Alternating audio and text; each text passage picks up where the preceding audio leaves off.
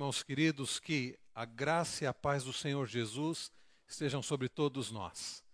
É com alegria que nós bendizemos, adoramos ao nosso grandioso, poderoso Deus. Nós somos gratos ao Senhor por podermos louvá-lo, adorá-lo, servi-lo, cultuá-lo, mesmo nestes tempos em que estamos vivendo. Esta situação que temos vivenciado não tem nos impedido de bendizer, de servir ao Senhor e nós louvamos a Deus por podermos adorá-lo. Vamos abrir nossas Bíblias na Epístola aos Hebreus, capítulo 6.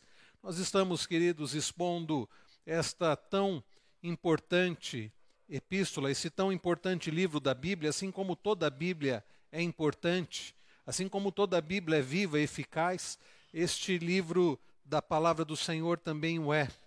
Hebreus capítulo 6, nós vamos hoje é, encerrar a exposição do capítulo 6.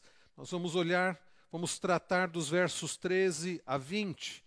O texto que vamos lidar nesta noite é 13 a 20. Hebreus, capítulo 6, versículos 13 a 20. Eu peço a você que acompanhe com fé, acompanhe com atenção, com dedicação, com entusiasmo, com interesse a leitura da palavra do Senhor. Diz-nos assim: Pois quando Deus fez a promessa a Abraão, visto que não tinha ninguém superior por quem jurar, jurou por si mesmo, dizendo: Certamente te abençoarei e te multiplicarei. E assim, depois de esperar com paciência, obteve Abraão a promessa. Pois os homens juram pelo que lhes é superior, e o juramento, servindo de garantia para eles, é o fim de toda contenda. Por isso, Deus, quando quis mostrar mais firmemente aos herdeiros da promessa a imutabilidade do seu propósito, se interpôs com juramento, para que, mediante duas coisas imutáveis, nas quais é impossível que Deus minta, forte alento tenhamos nós que já corremos para o refúgio, a fim de lançar mão da esperança proposta, a qual, a qual temos por âncora da alma, segura e firme e que penetra além do véu, onde Jesus, como precursor, entrou por nós, tendo se tornado sumo sacerdote para sempre, segundo a ordem de Melquisedeque. Vamos orar mais uma vez? Pai bendito, Pai celestial, nós pedimos que o Senhor agora aplique aos nossos corações a tua preciosa palavra. Nós precisamos, ó Deus, sermos instruídos pelo Senhor. Nós precisamos, ó Deus, da viva esperança. Não de uma esperança vã, vazia, não de uma esperança passageira, fraca, não de uma esperança ilusória, utópica. Deus, nós precisamos da verdadeira esperança que está em Cristo Jesus. Por isso que o Senhor, ó Deus, avive em nós ou reavive em nós a esperança da salvação através de Cristo, através da tua palavra neste momento.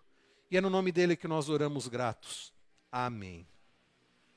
Queridos, uma das piores coisas que o homem pode experimentar é a falta de esperança, é a insegurança. A insegurança é algo terrível. A insegurança, né? a, a falta de segurança, seja em que área da vida for, ela causa desassossego de alma. A insegurança, a falta de segurança, causa também medo, falta de paz, causa angústia, causa ansiedade. Uma pessoa insegura é uma pessoa sem paz. Uma pessoa insegura é uma pessoa que experimenta medo. Uma pessoa insegura é uma pessoa que experimenta esse desassossego de alma e de espírito, angústia. A imagem de uma pessoa insegura é, é a imagem, nós poderíamos dizer que é a imagem de um barco. Um barco numa tempestade um barco onde as ondas grandes e fortes vão lançando ele de um lado para o outro, de cima para baixo. Essa figura de um barco numa tempestade é uma figura que retrata bem a ideia de insegurança. Então, crianças, prestem atenção. Eu quero que vocês agora façam um desenho bem bonito. E vocês vão desenhar um mar, e vão desenhar ondas bem grandes, e vão desenhar um barco nesse mar nesse mar revolto, nesse mar com ondas bem grandes, tá bom? Desenha um barco bem bonito num mar com ondas muito grandes, tá bom? este desenho pode nos dar a ideia do que significa insegurança. Mas esse é só o primeiro desenho, é só o começo do desenho. Daqui a pouquinho nós vamos falar mais sobre esse desenho. E enquanto vocês forem desenhando, vão prestando bastante atenção no que o pastor está falando agora, tá bom? Porque é a palavra de Deus para a vida de vocês, é a palavra de Deus para adultos, jovens, adolescentes, é a palavra de Deus para todos nós. Queridos, então, como eu dizia, a insegurança é algo terrível. Em, seja em que área for, por exemplo, pense na área dos relacionamentos. Uma pessoa insegura num relacionamento é uma pessoa que fica pensando assim: será que o outro realmente me ama? Será que o outro vai me deixar, vai me abandonar? Será que o outro está fazendo alguma coisa de errado? Como é terrível a insegurança no relacionamento. Às vezes, ao atender casais, eu percebo que muitos vivem uma insegurança, muitos vivem uma vida sem paz, porque não há segurança no relacionamento. Pensem também, queridos, o quão terrível é a insegurança em relação à vida profissional. Aliás, nesses dias de difíceis que nós temos vivido, quantas pessoas estão experimentando insegurança nesta área e dizem assim: será que amanhã ainda eu terei emprego? Será que eu serei dispensado? Será, será que eu serei demitido? Insegurança. Pensem também né, é, na questão da violência, quantas pessoas estão se sentindo inseguras? E não conseguem dormir e diante de qualquer barulho elas ficam inseguras. Será que tem alguém é, entrando na minha casa? insegurança. E sabe, queridos, por vezes nós buscamos segurança em coisas tão passageiras. Uma das notícias mais alvissareiras ao longo da semana que passou foi relacionada a vacinas. Eu acho que os irmãos têm acompanhado, né? Ouviram falar sobre a Coronavac, uma vacina chinesa? Bom, essa eu não sei se trouxe tanto entusiasmo assim. Mas também foi falado sobre a vacina de Oxford e outras vacinas. E eu percebi, queridos, que muitas pessoas ficaram de fato entusiasmadas. E olha, é claro, é claro que nós desejamos que logo chegue uma vacina, é claro que nós desejamos uma vacina contra coronavírus que seja de fato uma boa vacina, é claro que nós rogamos a Deus por isso. Mas vejam, sabe qual é o problema? De colocar toda a nossa esperança numa vacina, é que a vacina, sabe o que ela vai fazer? Isso se ela for de fato uma boa vacina, ela pode imunizar contra o coronavírus. Olha, isso é algo muito bom. E se isso acontecer, graças a Deus por isso. Mas só fará isso. As pessoas vão continuar morrendo, acidentes, vão continuar morrendo de tantas outras doenças. E mesmo aqueles que forem vacinados e não forem contagiados, né? não, não forem, não acabarem por, por sofrendo com coronavírus, elas vão morrer também. Então, colocar toda a esperança numa vacina, seja a vacina que for, para a doença que for, não resolve o problema do ser humano. Porque a nossa esperança, queridos, tem que estar além desta vida. E é por isso que nós precisamos pensar sobre o que de fato pode dar verdadeira esperança e segurança. Bom, se a insegurança é terrível, seja na área dos relacionamentos, na área emocional, na área social, como a insegurança também é terrível quando nós falamos da área espiritual. Já conheceram alguém inseguro espiritualmente? Eu não sei que talvez seja esse o seu caso. Eu me lembro, há uns 20, talvez um pouco mais anos atrás, eu me lembro de ter conhecido uma senhora, uma senhora crente, uma senhora que demonstrava, de fato, seriedade e temor a Deus. Mas não era incomum encontrá-la de tempos em tempos lamentando, chorando. Não era incomum encontrá-la de tempos em tempos completamente prostrada, entristecida. E quando dizia o que aconteceu, ela falava: Eu creio que eu perdi a minha salvação.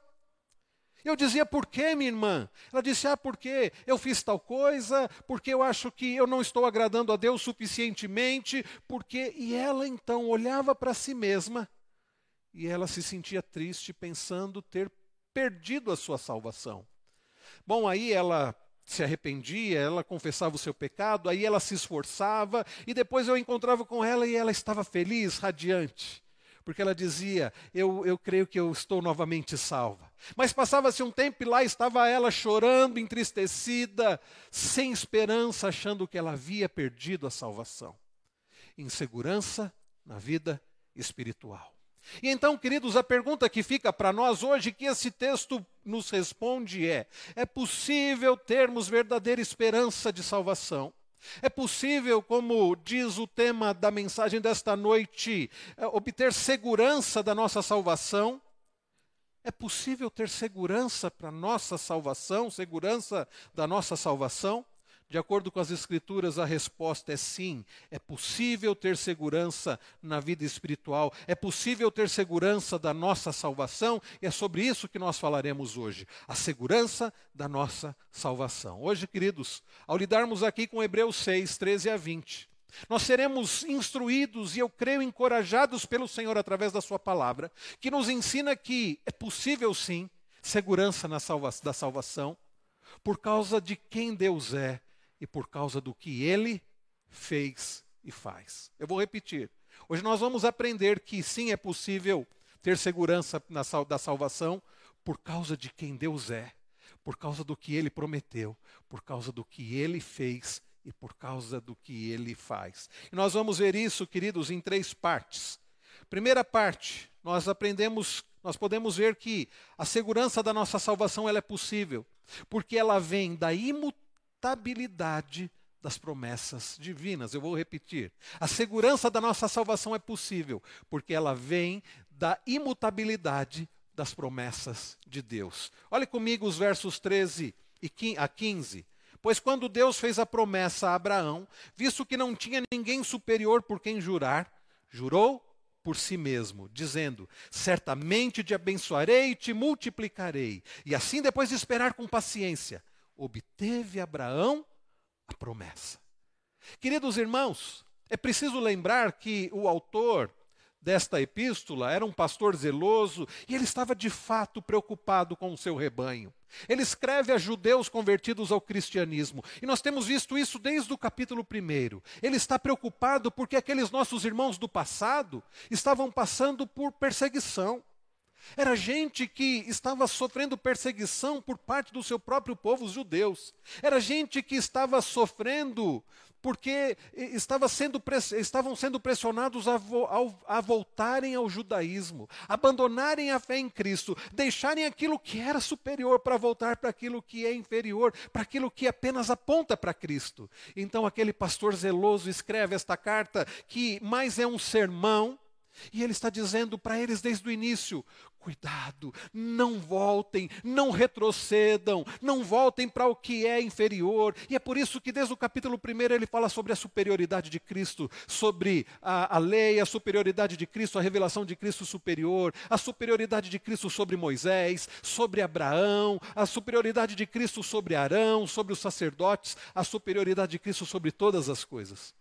E então, quando nós começamos a olhar para o capítulo 6, há alguns domingos, nós vimos que aquele pastor zeloso, preocupado com aquele seu rebanho, ele traz ah, ah, palavras muito duras, na verdade, palavras muito sérias, dizendo: olha, cuidado, porque voltar para aquilo que é inferior é, voltar, é, uma, é um caminho sem volta. Ele diz, porque aqueles que já experimentaram ele vai dizer desde o capítulo do início do capítulo 6, foram iluminados, experimentaram as coisas de Deus e deixam, para eles não há volta. Nós já aprendemos, queridos, que o autor não está falando de perda de salvação, está falando daqueles que nunca pertenceram ao Senhor e deixam a palavra do Senhor e deixam, abandonam a fé em Cristo e para estes não há mais o que fazer. E a resposta é simples, porque não há mais nada o que fazer, porque eles rejeitaram aquilo que é superior. Deixando aquilo que é superior, o que lhe salvará? Moisés não tinha poder para salvar. Abraão não tinha poder para salvar e não tem. A lei não pode salvar simplesmente porque ninguém consegue cumprir a lei. Então, depois de dizer essas palavras tão sérias, o autor diz: Mas eu creio que vocês são salvos.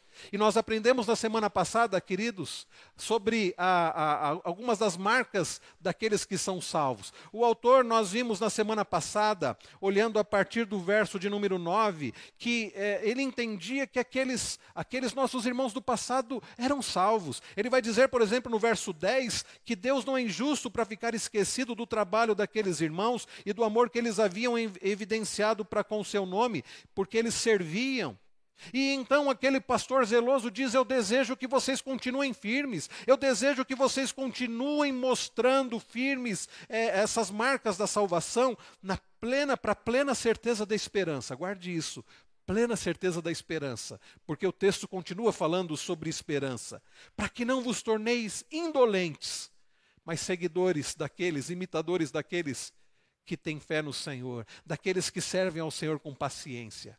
E então, queridos, depois de dizer tudo isso, agora chegamos no nosso texto.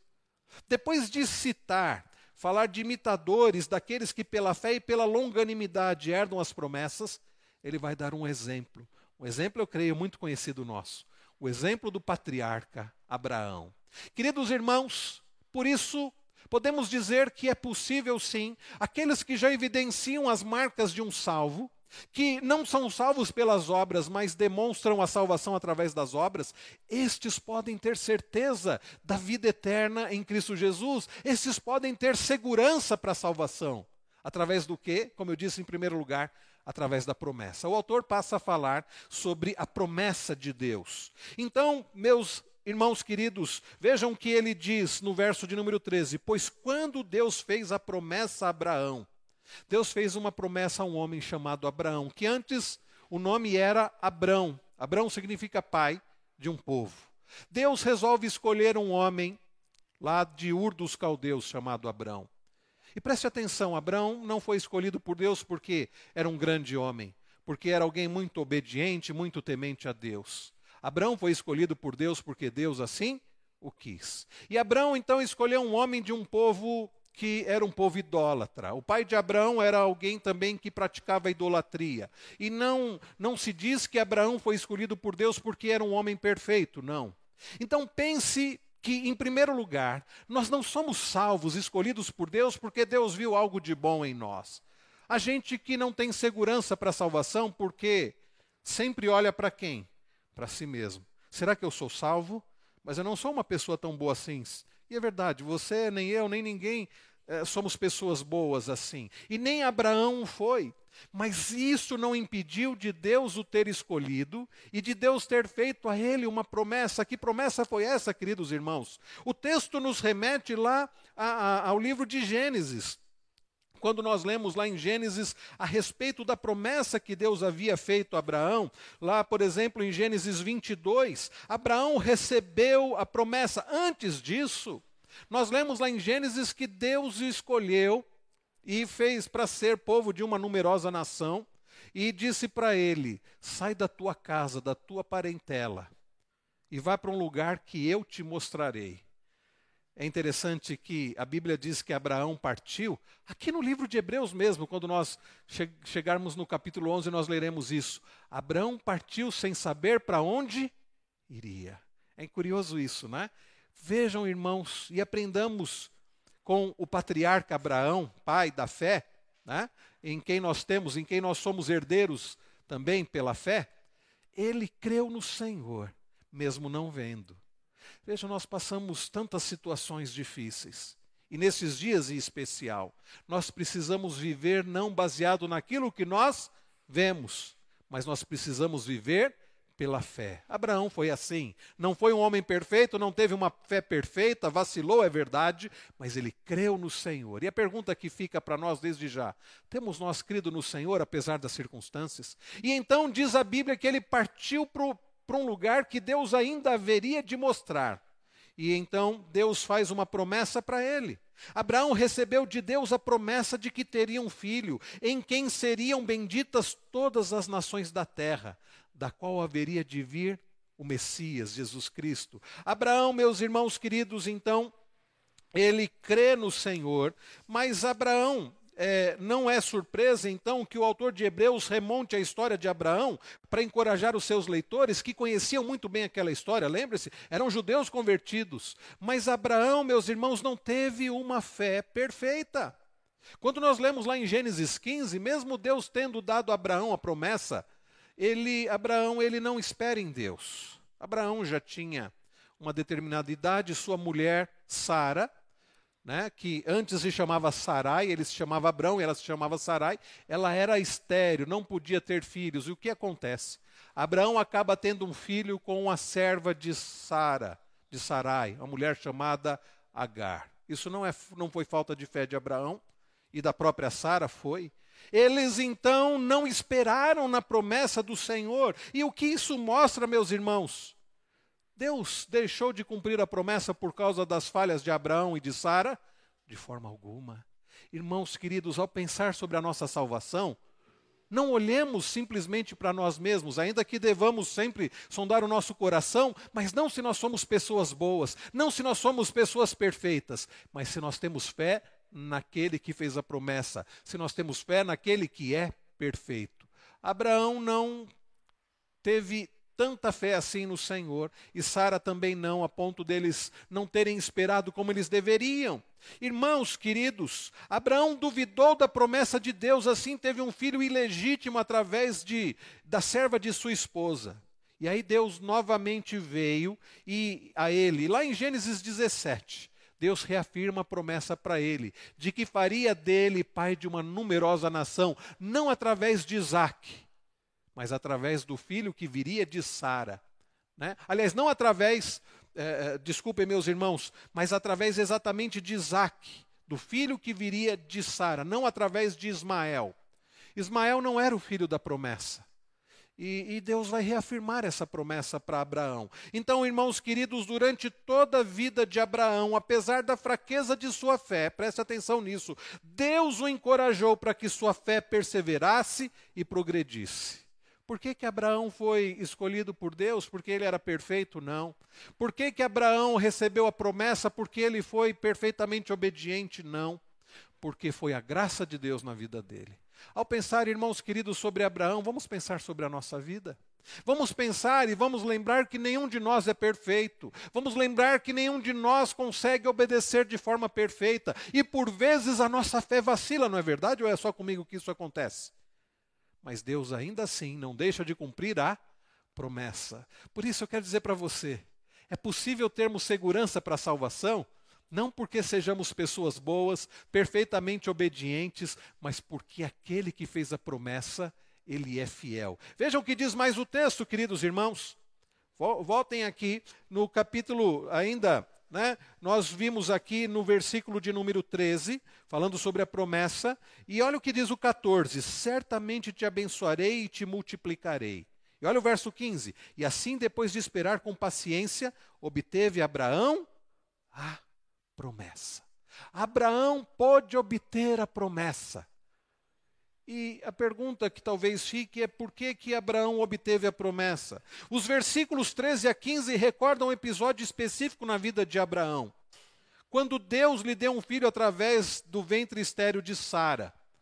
Irmãos queridos, olha que coisa maravilhosa. Lembre-se, Abraão, ele não era um jovem. Abraão já era idoso. Chegou um ponto que Abraão não podia mais ter filhos. Humanamente falando, Abraão não poderia mais ter filhos. E havia um outro problema. Não apenas que Abraão não poderia ter filhos, não poderia é, é, é, fecundar a sua esposa, mas o fato também que a sua esposa era estéreo e tinha mais um agravante. Ela já tinha mais de 90 anos de idade. 90 anos de idade estéreo. E o que acontece? Deus cumpre a promessa. Deus faz com que Abraão engravidasse Sara e nascesse dela Isaac. Sabe o que isso mostra, meus irmãos? Aquilo que Jesus respondeu certa feita para os seus, que aquilo que é impossível para os homens é possível para Deus. A salvação é possível para nós, humanamente falando, não. Certa feita, Jesus encontra um jovem rico e de forma muito educada, pergunta para Jesus: Mestre, o que eu preciso fazer para herdar a vida eterna? Jesus cita alguns dos mandamentos: Não matarás, não adulterarás, não obedeça pai e mãe, né? honra pai e mãe. E aquele jovem disse: Eu cumpro isso desde tão novo. E aí Jesus diz: Vá, vende tudo o que você tem, dê aos pobres e siga-me. E, e o texto diz que aquele jovem ficou muito triste, porque ele era dono de muitas riquezas. Aí Jesus diz uma frase: que deixa os seus ouvintes intrigados, talvez até aterrorizados. Jesus diz assim: é mais fácil um camelo passar pelo fundo de uma agulha do que um rico entrar no reino dos céus. E ao ouvirem isso, prontamente alguém lhe disse: Mestre, Senhor, então como pode ser isso? Como alguém poderá ser salvo? Isto é impossível. E aí vem a resposta de Jesus: O impossível para os homens é possível para Deus. Deixa eu dizer uma coisa para você: a salvação é impossível para a sua vida e é impossível para mim. Não podemos obedecer de forma perfeita. Não conseguimos obedecer de forma perfeita. E mais, não conseguimos pagar pelo preço do nosso pecado. Mas aquilo que é impossível para o homem é possível para Deus. Não é porque isso é impossível para nós que Deus vai deixar de cumprir a sua promessa. A partir do verso de número 16, veja comigo, nós podemos, queridos, destacar uma outra base da segurança da nossa salvação. A a nossa salvação, a segurança da nossa salvação, além de vir da imutabilidade das promessas divinas, Deus prometeu, a segurança da nossa salvação vem da firmeza do juramento de Deus. Irmãos queridos, vejam o que diz-nos o verso de número 16: Pois os homens juram pelo que lhes é superior, e o juramento servindo de garantia para eles é o fim de toda contenda. Por isso, Deus, quando quis mostrar mais firmemente aos herdeiros da promessa a imutabilidade do seu propósito, se interpôs com juramento. Se interpôs com juramento. Percebam, irmãos. Deus faz uma promessa. Quem é que fez a promessa, Abraão? Foi Deus. E essa promessa não foi apenas para Abraão, foi para a descendência de Abraão, que pela fé nós também fazemos parte da descendência de Abraão. E Deus, para mostrar a seriedade da sua promessa, o que, que ele fez? Ele jurou. E ele jurou por quem? Por si mesmo. Isso é um fato bastante curioso. Vejam o que acontece. Deus faz uma promessa, e ele não é homem para mentir. E ele não é filho do homem para se arrepender. Nós cantamos ainda há pouco Deus de aliança, Deus de promessa. Deus que não é homem para mentir. Tu, tudo pode passar, mas sua palavra vai se cumprir. Irmãos queridos, Deus faz um juramento. Eu não sei se você se lembra disso quando você era criança. Eu me lembro quando era criança, tinha esse, essa questão de jurar, né? Você dizia alguma coisa, os amigos falavam, ah, duvido. É verdade? Não, não, não acredito. Aí você falava o quê? Eu juro. Ah, jura pelo quê? Não, eu juro por tal coisa. Aí, em geral, falava assim: ah, não, isso não vale. Ah, eu juro pela minha mãe. Jura pela sua mãe. Fala, não, eu juro pela minha. Ah, então era sério, né? Jura pela sua mãe morta. Aí era uma coisa muito séria. E quando alguém dizia assim, eu juro por Deus, bom, aí era seríssimo. Dizer eu juro por Deus é uma coisa muito séria. Por isso não devemos ficar falando isso, né? Ah, juro por Deus. Mas era uma coisa muito séria. Em geral, alguém para mostrar que aquilo é verdade, ele diz assim: Eu juro pelo aquilo que é mais sagrado, eu juro pelo aquilo que é mais sério, eu juro por Deus. Bom, Deus fez um juramento. E ele jurou por quem? Quem está acima de Deus? Ninguém.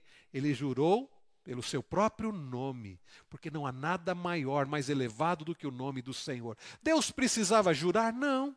Por que, que Deus não precisa jurar?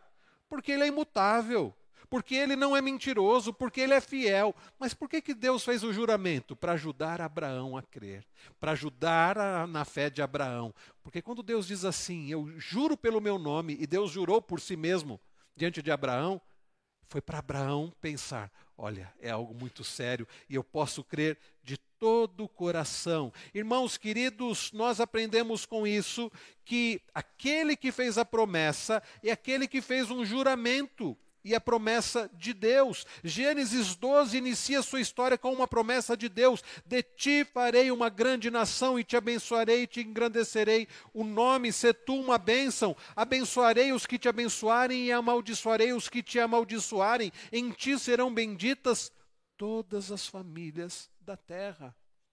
É um, uma promessa maravilhosa e Deus jura por si mesmo. E preste atenção, meus irmãos, no verso de número 13 diz que ele não tinha ninguém superior por quem jurar, por isso de, jurou por si mesmo. E Abraão recebeu a promessa. E então, a partir do verso 16, nós vemos o quão sério é isso, o quão sério é esse juramento. Irmãos queridos, nós podemos ter plena segurança de, da nossa salvação, não porque nós prometemos algo. E olha que nós prometemos tantas coisas. Pense na sua profissão de fé. Eu prometo. Aliás, o pastor faz as perguntas, né? Você promete é, viver de acordo com as Escrituras, você promete isso, e a pessoa diz: prometo, prometo. Quantas vezes nós quebramos a promessa que fazemos? Inúmeras vezes. Prometemos viver de acordo com as Escrituras, por vezes vivemos de forma contrária à Escritura. Prometemos né, honrar a Deus através da nossa vida. Prometemos né, participar né, do, do, das reuniões do povo de Deus. Prometemos tantas coisas e por vezes nós falhamos. E aí vamos dizer: bom, agora não há como ter certeza da salvação, porque nós quebramos a nossa parte. Nós podemos ter certeza da salvação. Porque a questão não é o que nós prometemos, é o que Deus prometeu em Cristo Jesus. E ele prometeu o quê? Que aqueles que estão em Cristo serão salvos. E Jesus disse: Aquele que o Pai me enviou, de modo nenhum lançarei fora. Lá em 1 João, nós lemos João dizendo que nós podemos ter certeza da nossa salvação. Aqueles que, quem, que creem em Cristo já estão em Cristo, já podem ter a certeza da salvação. Irmãos queridos, foi o Senhor quem fez a promessa. Então, a passagem nos diz porque Deus quis mostrar, vejam o verso 17, mais firmemente aos herdeiros da promessa a imutabilidade do seu propósito. Sabe o que isso significa? Que a promessa que Deus fez a Abraão não se estendia apenas a Abraão, se estendia à posteridade de Abraão. E aí você pode dizer, mas o que nós temos a ver com isso? Nós não somos descendentes de Abraão, nem judeus nós somos. Sabe quem são os descendentes de Abraão? São os descendentes pela fé. Nós podemos dizer, queridos, que nós, Igreja do Senhor Jesus, somos os descendentes espirituais de Abraão pela fé. Por isso que nós dizemos né, que Abraão é o pai da fé. Né? Ele é o nosso, é o pai da fé nesse sentido que, pela fé, nós somos descendentes de Abraão. E essa promessa, então, é para nós hoje. Deus fez uma promessa de salvar aqueles que estão em Cristo Jesus. Irmãos queridos, pela fé em Cristo, né? Que é o descendente da graça prometida, no qual todas as promessas são recebidas, são obtidas e cumpridas, nós com Abraão nos tornamos filhos de Deus e herdeiros. Olha como isso é maravilhoso! Herdeiros com ele de todas as bênçãos da salvação. Sabe o que isso significa? Guarde isso. Significa que se você isso é muito importante. Significa que quando você deposita sua fé em Jesus Cristo para a sua salvação, você obtém o perdão dos pecados e adoção na família de Deus. E você pode estar absolutamente certo da sua salvação, porque a sua salvação não depende de você, a sua salvação não depende da sua obediência, a sua salvação não depende da, da sua fé ou a intensidade da sua fé, mas em quem você tem fé. E a pergunta que fica para você é: a sua fé está em Jesus Cristo? Você pode dizer que é um descendente pela fé, descendente de Abraão pela fé. Mais uma vez, o mais importante não é se você tem conseguido obedecer tudo perfeitamente, porque nenhum de nós consegue. O mais importante não é se a sua fé é uma fé tão forte, inabalável que. Não, porque nem Abraão teve essa fé. A questão é: a sua fé está em Jesus Cristo eu me lembro de Donald Carson, num determinado sermão, isso está no YouTube, ele, ele fala algo bastante interessante. No seu sermão, ele remete àquela noite lá no Egito, onde Deus, através de Moisés, diz assim para o seu povo: vocês vão passar, vocês vão pegar um cordeiro e vão imolá-lo assim, vão cozinhar a carne assim, assim, assim, vão temperar de tal forma, e vocês vão pegar o sangue, vocês vão aspergir nos umbrais da porta. Sabe por quê? Era a décima praga. Porque à noite o anjo da morte passará pelo Egito, passará sobre o Egito e vai tirar a vida de todos os primogênitos, dos filhos mais velhos. Mas as casas que tiverem a marca do sangue do cordeiro, o que, que aconteceria? O anjo do Senhor passaria sobre. A palavra passar sobre do hebraico é pechá, Páscoa. Dr. Carson, remetendo a aquele episódio, diz assim no seu sermão: Imagine que naquela noite dois judeus conversavam e um olha para o outro e diz: Escuta, você não está nervoso com essa situação, não?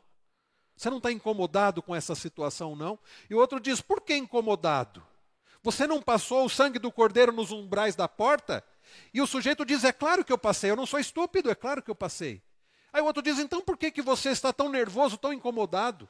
Eu falo: ah, mas é porque é tudo muito estranho, não é? Esse negócio de passar o sangue. E olha, você está tranquilo porque você tem três filhos, eu só tenho um filho.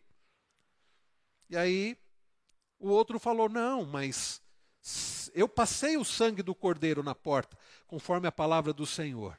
Eu não tenho com que me preocupar. Mas o outro estava desassossegado.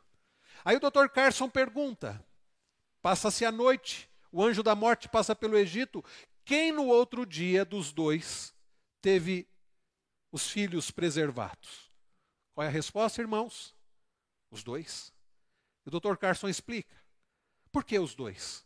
Porque a questão não era a grandeza da fé, era em quem eles tinham fé. A questão é que ambos haviam passado o sangue do cordeiro sem defeito nos umbrais da porta. Que apontava para quem? Para o sangue de Cristo. A questão não é se a sua fé é uma fé gigante, se você nunca vacila, se você é uma pessoa que tem uma obediência perfeita, porque nenhum de nós temos. A questão é em quem está a nossa fé. Por vezes não temos segurança da salvação porque a nossa fé está em nós mesmos.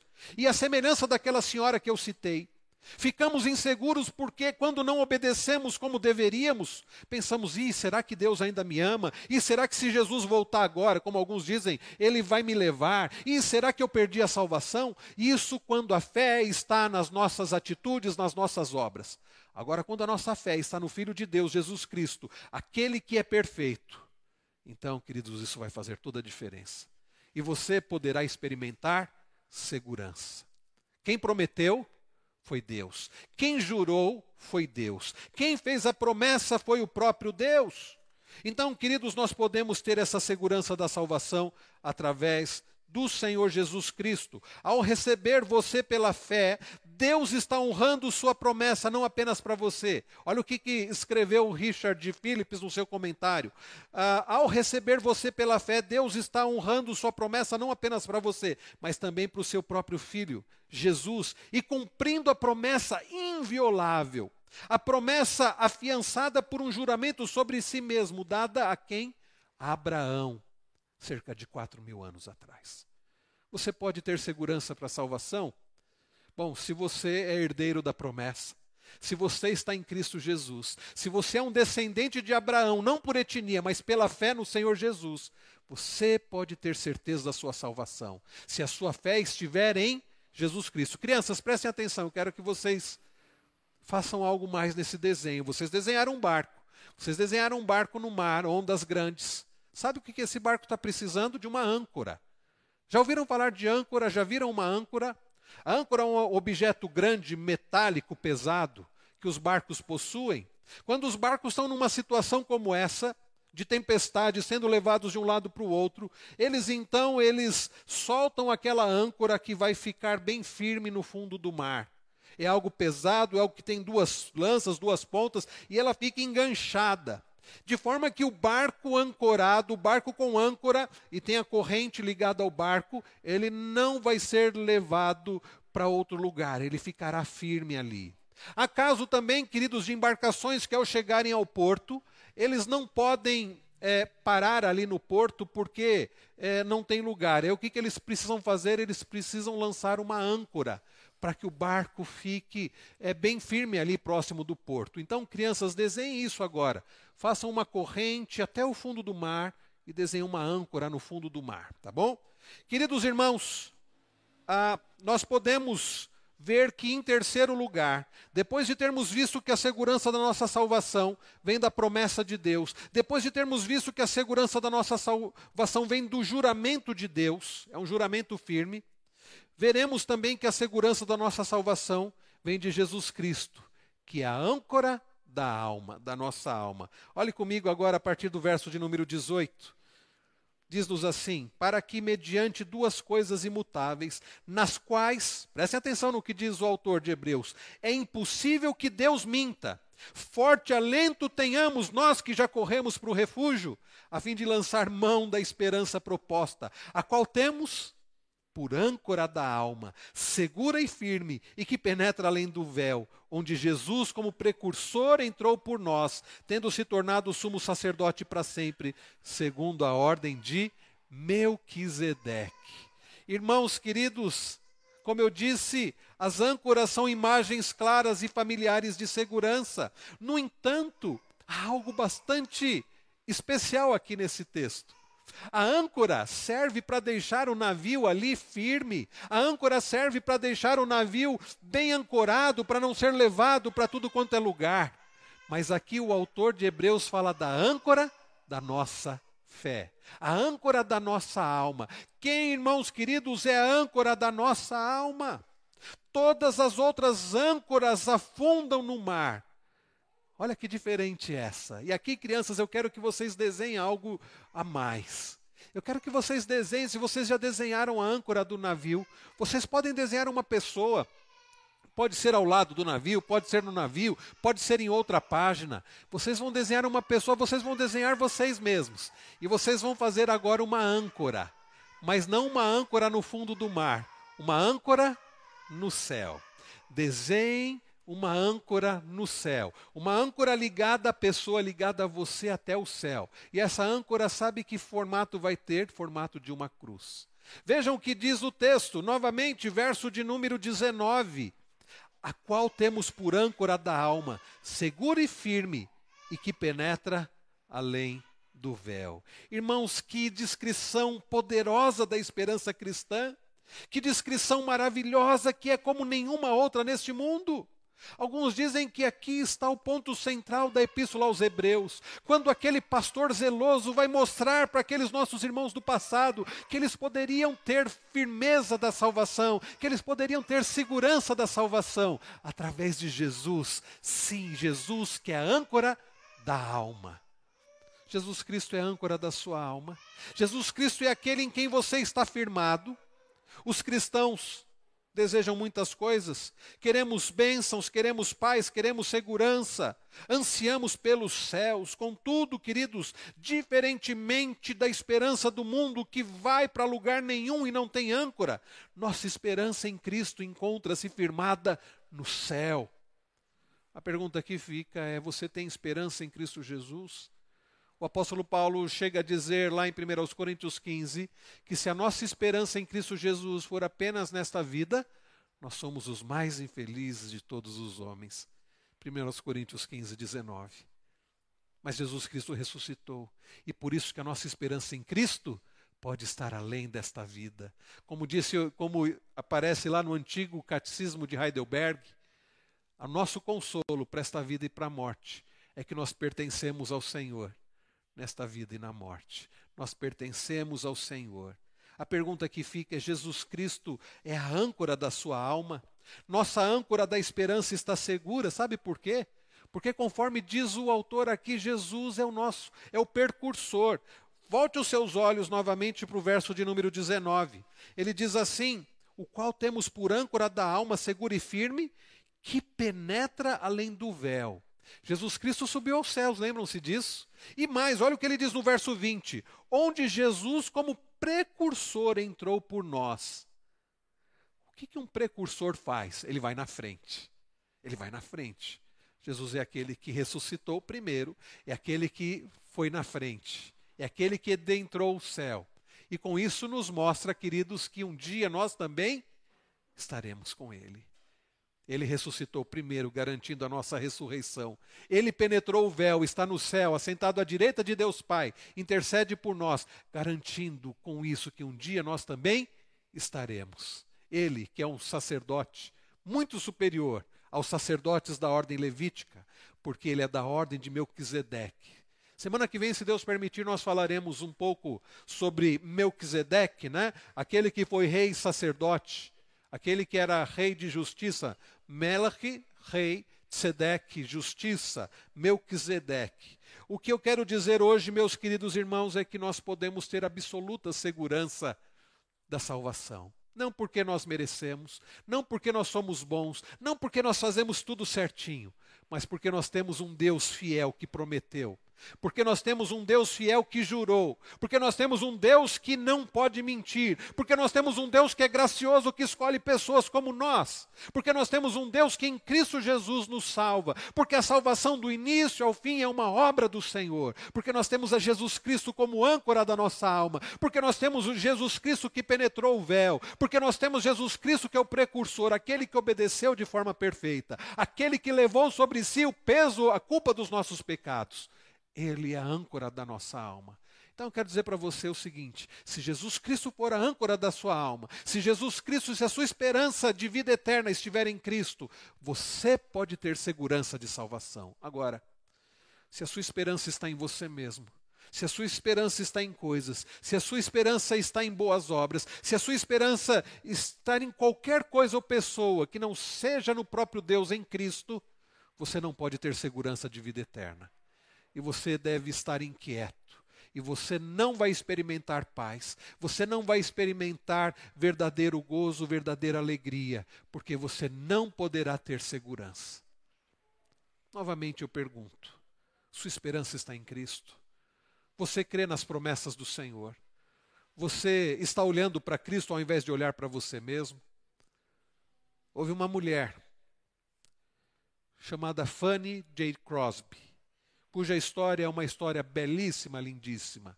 Ainda tão nova, teve uma infecção que atingiu seus olhos. O médico, justamente naqueles dias, não estava na cidade. Não me lembro se foi um farmacêutico, alguém que foi atendê-la e receitou para aquela menina ali uma mistura de coisas que, ao invés de ajudarem a resolver o problema da infecção, causaram-lhe cegueira permanente. Fanny Crosby cresceu com muitas lutas, enfrentando muitas lutas, dificuldades, mas pela graça de Deus, Deus a sustentou. Foi uma mulher que Deus, em sua graça, usou tremendamente. Aqueles que ainda têm inário, ao folhear o inário, podem ver quantos dos hinos que nós temos nos nossos inários, no nosso inário, que foi ela quem escreveu. Hinos belíssimos. Ela começou a escrever com 45 anos de idade. Às vezes eu fico pensando, eu tenho 44, a esperança para que eu faça alguma coisa ainda, porque ela começou com 45 anos de idade. Escreveu hinos belíssimos. Há um hino que ela fala sobre enxergar a Cristo, sendo que ela era cega, mas ela tinha a verdadeira esperança de um dia enxergar a Cristo. Certa feita alguém perguntou para ela: o que, o que você pediria se você pudesse? Ela diria: Eu pediria que eu nunca voltasse a enxergar. E as pessoas acharam estranho, por que nunca voltar a enxergar? A resposta dela foi que ela ansiava o dia que ela entraria no céu e ela viria. A primeira coisa que ela avistasse seria Jesus Cristo, o rosto de Cristo, por isso ela nunca queria enxergar, ela queria só enxergar ao entrar no céu e contemplar o rosto de Jesus. E um dos belíssimos hinos daquela mulher diz: Que segurança tenho em Jesus, pois nele gozo, paz, vida e luz. Ela fala sobre a segurança real e maravilhosa em Jesus Cristo. Você tem essa segurança? Nós aprendemos, queridos, nesta noite que é possível ter segurança da salvação quando a nossa segurança está em Cristo, quando a nossa segurança está baseada na promessa de Deus, quando a nossa segurança está baseada naquele que fez a promessa e não pode mentir, quando a nossa segurança está baseada naquele que jurou e não pode quebrar o seu juramento, quando a nossa segurança está ancorada na pessoa bendita e na obra de Jesus Cristo. Feche os seus olhos, vamos orar agora. Mais uma vez eu pergunto a você: você tem segurança? Você tem paz? Você tem segurança da salvação? Nós cantamos na semana passada: se o seu coração parar de bater agora e você for embora, para onde você vai? Se você olhar para você, se você olhar para as suas atitudes, se você olhar para os seus merecimentos, você vai se sentir inseguro, quem sabe até desesperado, porque nós não somos perfeitos, nós não merecemos a salvação. Mas se você olhar para Cristo, aquele que é âncora da alma, aquele que é perfeito, aquele que obedeceu de forma perfeita, aquele que levou sobre si a culpa dos nossos pecados, aquele que penetrou o céu. Aquele que é o nosso sumo sacerdote, aquele que intercede por nós, aí você pode ter segurança. Se você tem segurança em Cristo, cante agora este belíssimo hino de Fanny Crosby. Cante conosco esse belíssimo hino, declare isso, a segurança em Cristo.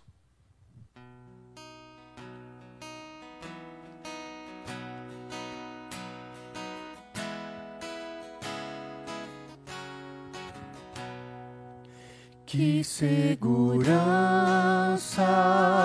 tenho em Jesus, pois nele gozo, paz, vida e luz. Com Cristo herdeiro, Deus me aceitou, mediante o Filho que me salvou. Conta esta história cantando assim. Cristo na cruz foi morto por mim. Conta esta história cantando assim. Cristo na cruz foi morto por mim. Inteiramente me submeti, plena alegria nele senti. Anjos descendo, trazendo os céus provas da graça vem de Deus. Conta esta história cantando assim. Cristo na cruz foi morto por mim. Conta esta história cantando assim. Cristo na cruz foi morto por mim. Firmado em Cristo, no seu amor, estou contente meu Salvador, esperançoso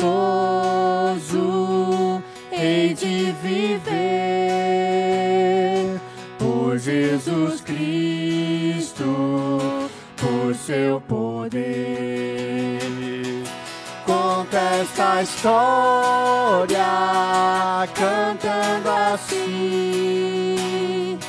Cristo na cruz foi morto por mim.